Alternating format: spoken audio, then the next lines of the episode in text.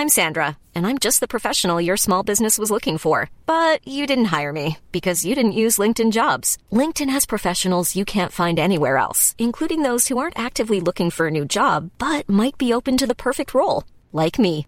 In a given month, over 70% of LinkedIn users don't visit other leading job sites. So if you're not looking on LinkedIn, you'll miss out on great candidates like Sandra. Start hiring professionals like a professional. Post your free job on linkedin.com/people today. Amigos, aprovecho este episodio, esta, este intro, este capítulo, para comentarles que el viernes es el último episodio de esta primera temporada. Vamos a suspender el podcast por unas semanas, eh, por cuestiones de reestructuración, por cuestiones de tiempos, etcétera. Pero, pues nada más para que estuvieran enterados y sepan que este viernes es el último episodio de esta primera temporada de Alto Parlante. Muchísimas gracias por todo el apoyo que me han dado. Alto Parlante es un podcast creado con la idea de que juntos somos capaces de hacer un México mejor. Pero para eso tenemos que entender qué está pasando, porque la información es poder, pero la información, si la entendemos, nos lleva al siguiente nivel. Así que espero que lo disfrutes, pero sobre todo que te sirva para darte cuenta del verdadero poder que tienes en las manos. Bonita noche amigos, bonita noche de miércoles. El día de hoy eh, tenemos muchísima información, muchísima información. Pasaron cosas muy interesantes en el país. Me voy rápido para que para no quitarles mucho de su tiempo. Eh, sé que ayer les había comentado que hoy vamos a hablar sobre el dictamen que se había aprobado en la Comisión de Puntos Constitucionales de la Cámara de Diputados, pero ahí les va, mañana se va a votar en el Pleno de la Cámara de Diputados este dictamen, entonces pues me voy a esperar mañana para darles la información completa. Posiblemente el día de mañana vamos a tener aprobadas las reformas para que se cree la Guardia Nacional. Y de ahí van a tener que derivarse las, las leyes, etcétera. Pero, pero eso ya se los explicaré todo a su tiempo. El día de hoy, entonces, vamos a hablar de algunas otras cositas, pero lamentablemente las noticias de, de hoy, pues todas están relacionadas con, con desvíos de fondos. Lamentablemente en el país esto es, esto es noticia y, pues a darle, a darle, ya que va, pues tenemos que entrarnos de este tipo de cosas también para, para poder actuar y para poder tener el ojo eh, y el pie en el cañón todo el tiempo para, para seguir exigiendo que este tipo de cosas dejen de funcionar. La primera es que hay un funcionario de Pemex que está vinculadísimo al caso de Odebrecht que yo ya les expliqué, pero si no, se los repito muy rápidamente. Odebrecht, una constructora de Brasil, le pagaba al, a los gobiernos de distintos países, 10 en Latinoamérica y 2 eh, fuera de, de Latinoamérica, para que les dieran las licitaciones directas de muchísimas obras de construcción. En México pagaron alrededor de 10.5 millones de dólares. Se los pagaron a Emilio Lozoya, que fue el, el representante de vinculación o el coordinador de vinculación internacional de la campaña de Enrique Peña Nieto. Y pues este cuate está libre y demás, pero hay mucha gente que está vinculada detrás de, detrás de esto, no solo, no solo Emilio Lozoya. El cuate en cuestión aquí se llama Leonardo Cornejo Serrano, él es subdirector de proyectos de Pemex Transformación Industrial, PTI, y él participó en la adjudicación directa de por lo menos uno de los cuatro contratos que otorgó eh, que se otorgaron a Odebrecht y que ahorita están siendo investigados por la Fiscalía General. Eh, este cuate, pues, se va a encargar de, quizá el proyecto de infraestructura más importante de la, de la petrolera de, en, en, este sexenio de Andrés Manuel López Obrador, que es la refinería de Dos Bocas en Tabasco.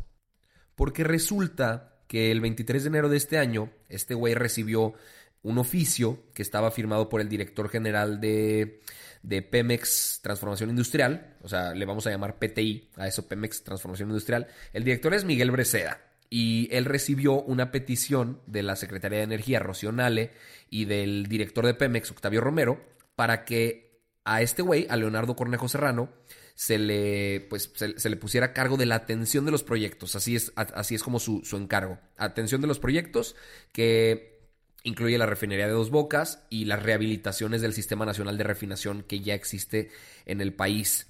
Como les decía, esta refinería de Dos Bocas es el proyecto eh, de, infraestructura energética más ambicioso de este sexenio de López Obrador. Se busca con, este, con la operación de la refinería que se reduzca las importaciones de combustible, un tema que Andrés Manuel ha impulsado muchísimo, y pretenden refinar 340 mil barriles de crudo cada día.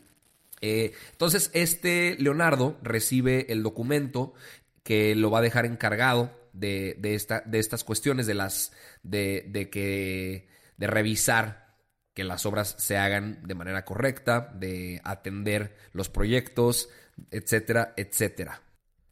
El, el director de PTI, este Breceda, también le solicitó a Cornejo que cumpliera de forma honesta y eficiente el mandato que se le está, que se le está dando, pero pues, ¿qué tanto se puede cumplir eso si él ya estuvo involucrado en el tema de Odebrecht? Y aparte, acuérdense que Andrés Manuel dijo que cualquier funcionario que estuviera involucrado en actos de, de corrupción no podría trabajar en la estructura del gobierno que, que emanen en este sexenio. Entonces, pues ahí como que hay un incumplimiento con eso. Animal Político le preguntó a la Secretaría de Energía y a Pemex que si al solicitar el inicio de actividades de, Leonardo Cornejo ya sabían de esta investigación que realiza la, Fiscalía General de la República sobre este caso Odebrecht, que si estaban enterados y, y demás. Y pues la Secretaría de Energía respondió que que si bien la secretaria Rocío Nale le solicitó eh, a este cuate para los trabajos relacionados al proyecto de Dos Bocas, pues que no establecía ningún encargo nuevo para el ingeniero Leonardo Cornejo per se. O sea que más bien se, se, se, quería disponer del personal de la subdirección de proyectos, que es el puesto que, que ocupa este Leonardo Cornejo. Pemex, por su parte, no dio respuesta a las mismas preguntas que se le hicieron. Eh, ¿Qué contrato? ¿Qué contrato están investigando de, Leonardo Cornejo? Los procesos legales que, ya se están llevando en Estados Unidos y en Brasil confirmaron que estos sobornos sí se repartieron en México. O sea, eso ya, eso ya está completamente comprobado. ahora, hay, hay carpetas que ya se prescribieron y no pueden ser utilizadas para continuar con la, con la información. Pero Leonardo Cornejo tuvo un rol protagónico en un contrato que quería aprovechar aguas residuales en la refinería de Tula y el contrato se realizó en febrero del 2014. Él fue el responsable de elaborar el proyecto de modelo económico, también de elaborar el documento para, para justificar que hubiera una adjudicación directa y pues ahora va a ser el responsable de ver qué tal van las obras en el país. Entonces, pues no sé qué se pueda esperar de eso. Veamos si en los próximos días el gobierno federal decide decirle que siempre no, o retirarlo del puesto, o continuar con la carpeta de investigación. Qué sé yo, algo bueno para el país.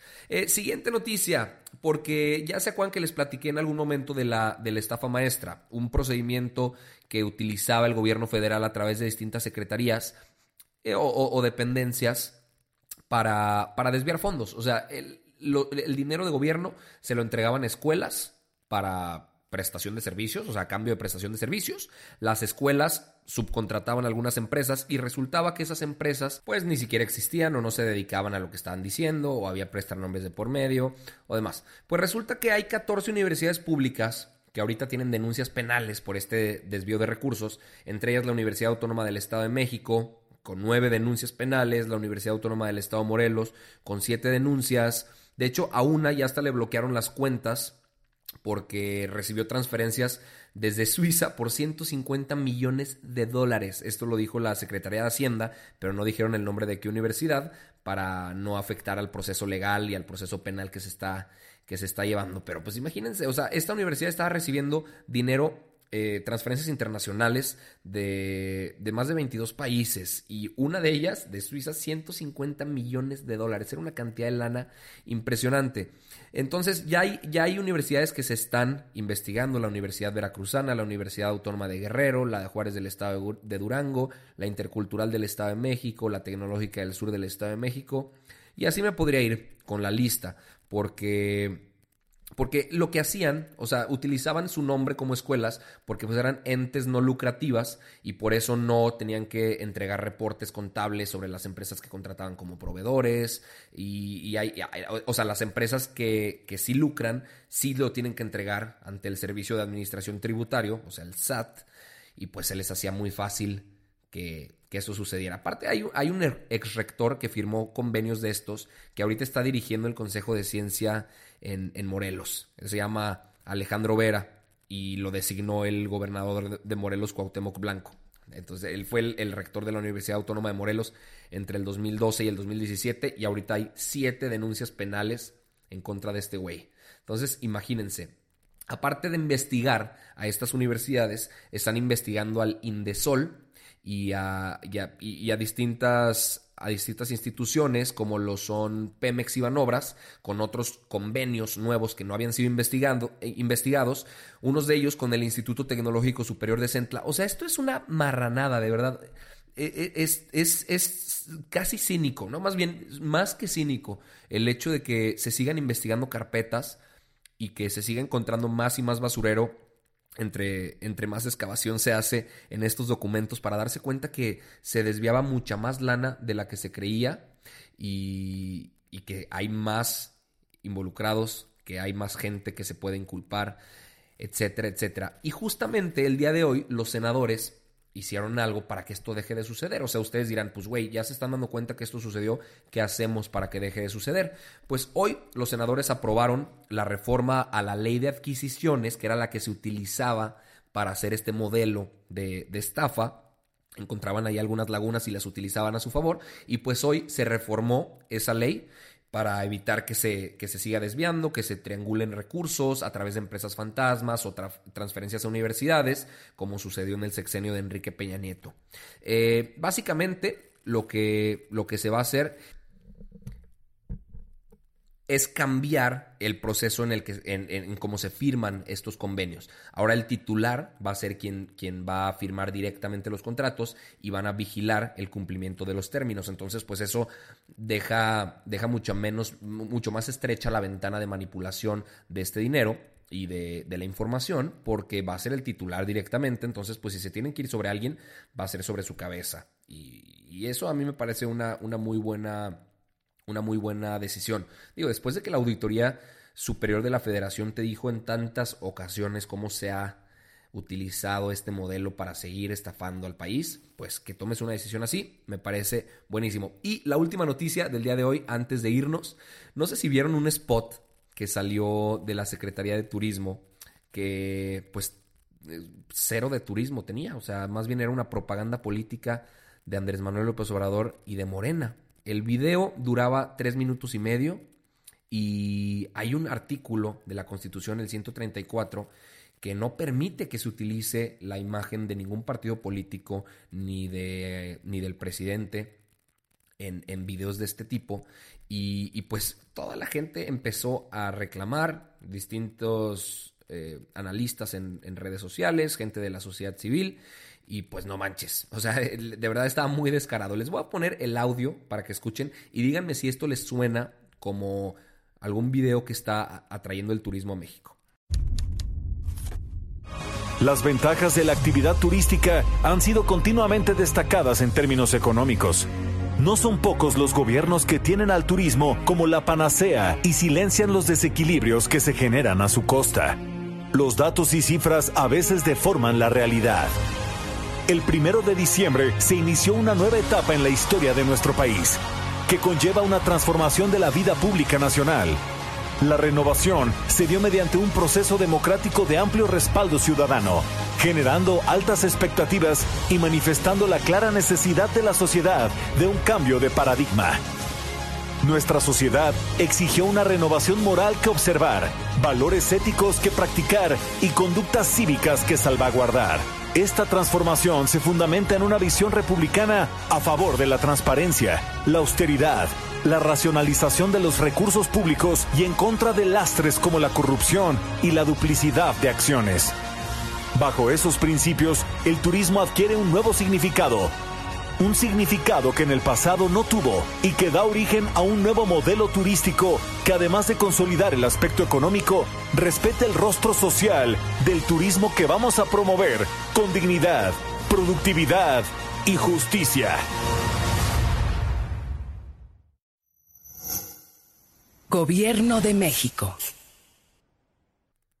Perdón que les haya puesto todo el video, todo el audio, pero necesitaba que esto no se saliera de contexto porque luego me dicen que, que pinche fifi, que nada más ando inventando cosas y sacando cosas de contexto, pero pues les puse eh, el video de corridito para que se entendiera a lo que me refería y así, o sea, ni siquiera tienen que verlo, nada más eh, vean lo que dice para que se pongan a pensar si de verdad esto está creando turismo para el país o si nada más está promoviendo la cuarta transformación impulsada por el líder supremo Andrés Manuel López Obrador. Entonces, la ideología o carga ideológica política que está, que está plasmada en el video de verdad es muy clara y la gente se empezó a quejar. Entonces la Secretaría de Turismo aclaró que esto no se usó como video eh, promocional, que nunca se pautó, etcétera, etcétera, y que nada más se utilizó para presentar la estrategia con la que se va a, hacer, el, turismo en México. O sea que, que nada más fue, fue un video de presentación y borraron el material promocional. O sea, ese video ya no, ya no está ahí arriba, sacaron un comunicado y borraron el, el video, entonces hubo gente que lo alcanzó a, guardar y a compartir y demás.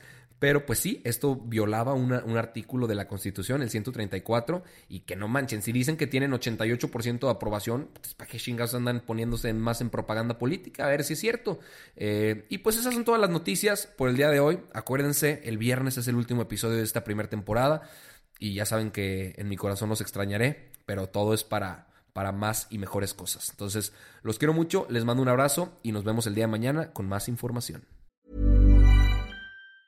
Planning for your next trip? Elevate your travel style with Quince. Quince has all the jet-setting essentials you'll want for your next getaway, like European linen, premium luggage options, buttery soft Italian leather bags, and so much more. And it's all priced at 50 to 80% less than similar brands. Plus, Quince only works with factories that use safe and ethical manufacturing practices. Pack your bags with high-quality essentials you'll be wearing for vacations to come with Quince. Go to quince.com slash trip for free shipping and 365-day returns.